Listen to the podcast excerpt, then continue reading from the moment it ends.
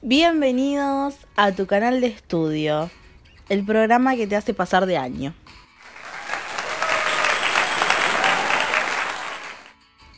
Yo soy Martina de Quinto B y en este capítulo voy a ayudarlos un poco con los estudios. Será la misión de este podcast encontrar formas de estudiar mejor, de modo virtual o de modo presencial, cómo armar nuestros resúmenes y ver si puedo hacer que disfruten un poco más al rato de sentarse a estudiar.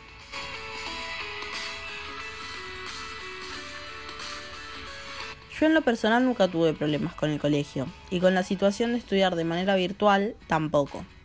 Y con virtual me refiero a esta forma que vivimos de estudiar, una forma nueva que vivimos hace dos años por la pandemia.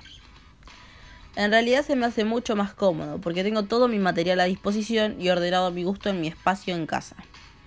Estoy segurísima de que más de la mitad de ustedes les cueste bastante ponerse a estudiar, o esperan al último día antes de rendir.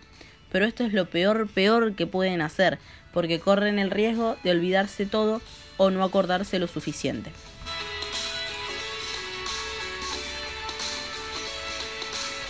En este primer micro les voy a dar unos tips o consejos para que les sea más fácil aprender de manera virtual y también les voy a explicar cómo organizar un día de estudio correctamente.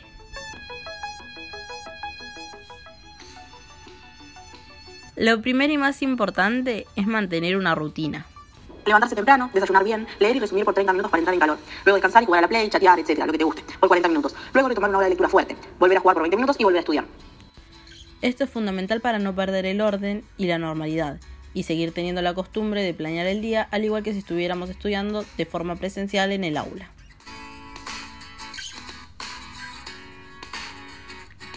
Organiza tus actividades en un cuaderno, en un celu, donde quieras, pero ponele fecha y asignales un horario. Armate un organizador propio con todas tus anotaciones a tu manera. No hace falta que esté prolijo, lo importante es que vos lo entiendas y te sirva. Por ejemplo, el de Google es muy bueno.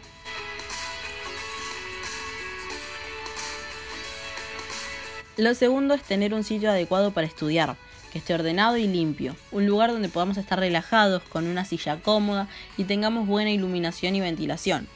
Ojo, no se pongan en la cama a estudiar porque eso siempre da sueño y claramente ganas de no hacer nada.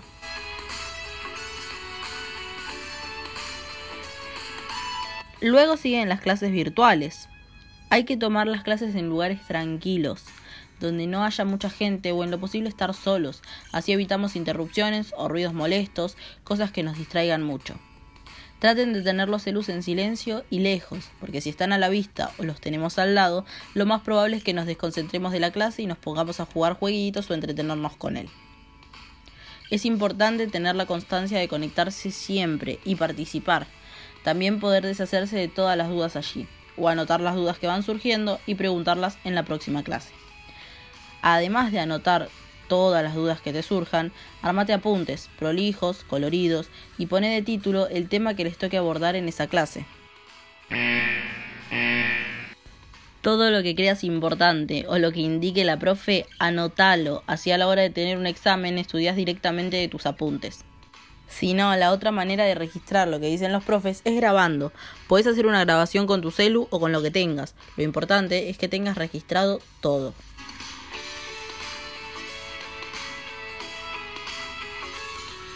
Otro consejo súper útil que a mí me refunciona es ir guardando los archivos o el material de estudio que nos mandan los profes.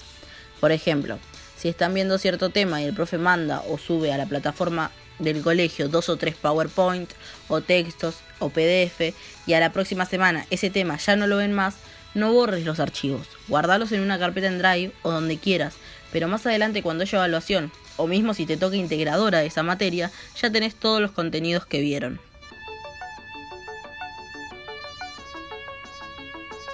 Bueno chicos, espero que les sirvan estos consejos. En el próximo encuentro les comentaré más formas de que esto sea divertido y más llevadero. Nos encontramos la próxima en su canal de estudio.